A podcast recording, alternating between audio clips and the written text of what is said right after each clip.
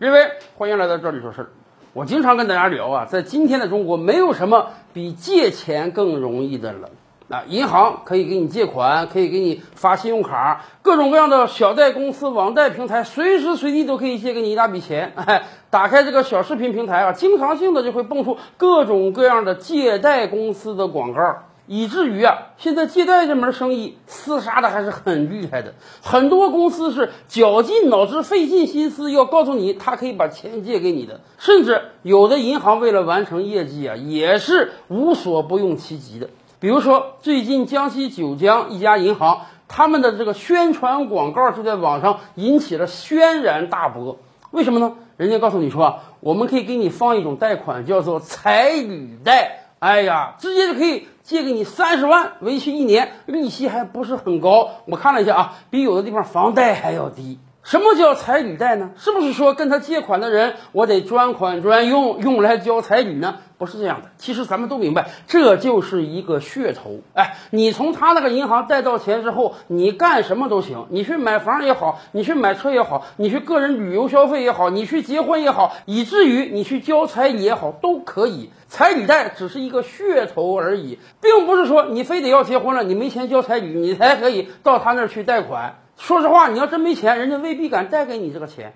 那为什么要搞这样一个噱头呢？原因很简单，就是因为这个社会上有很多年轻人想结婚而没有钱交彩礼，所以人家银行要搞这个噱头啊，要吃这个人血馒头，占这个便宜来宣传自己的贷款产品。当然，他这个宣传力度实在是太大了。说实话，如果不是网上反对声浪太强的话，人家这个宣传效果绝对是杠杠的，但是当然，正像有的媒体评论的那样，江西九江银行这个彩礼贷啊，绝对不是什么雪中送炭，这就是火上浇油啊！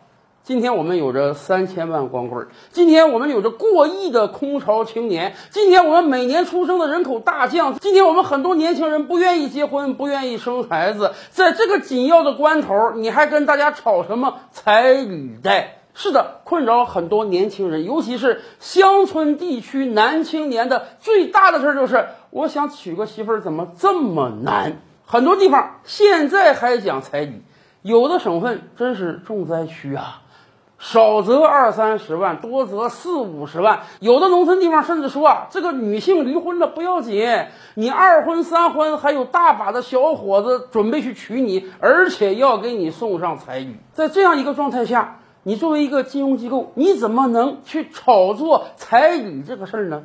你希望推广你的广告，让别人到你这儿来借钱，咱们理解你这个心态。但是你炒作彩礼是不是太过分了？当然，从另外一个侧面上讲，我们也可以奉劝那些想收彩礼的家庭，你看到了吧？不是每个人都有几十万存款，能给你轻轻松松拿彩礼的。有很多农村男青年为了娶媳妇儿，是需要爹妈砸锅卖铁、倾家荡产，甚至跟人借钱的。所以，作为女方的家长，你在跟人要彩礼的时候，你真得考虑到啊，如果人家这个彩礼是自己一生的所有积蓄，甚至是借来的钱，那么以后。这个小两口他这个日子过得好吗？有没有可能这个外债你们得一块儿偿还呢？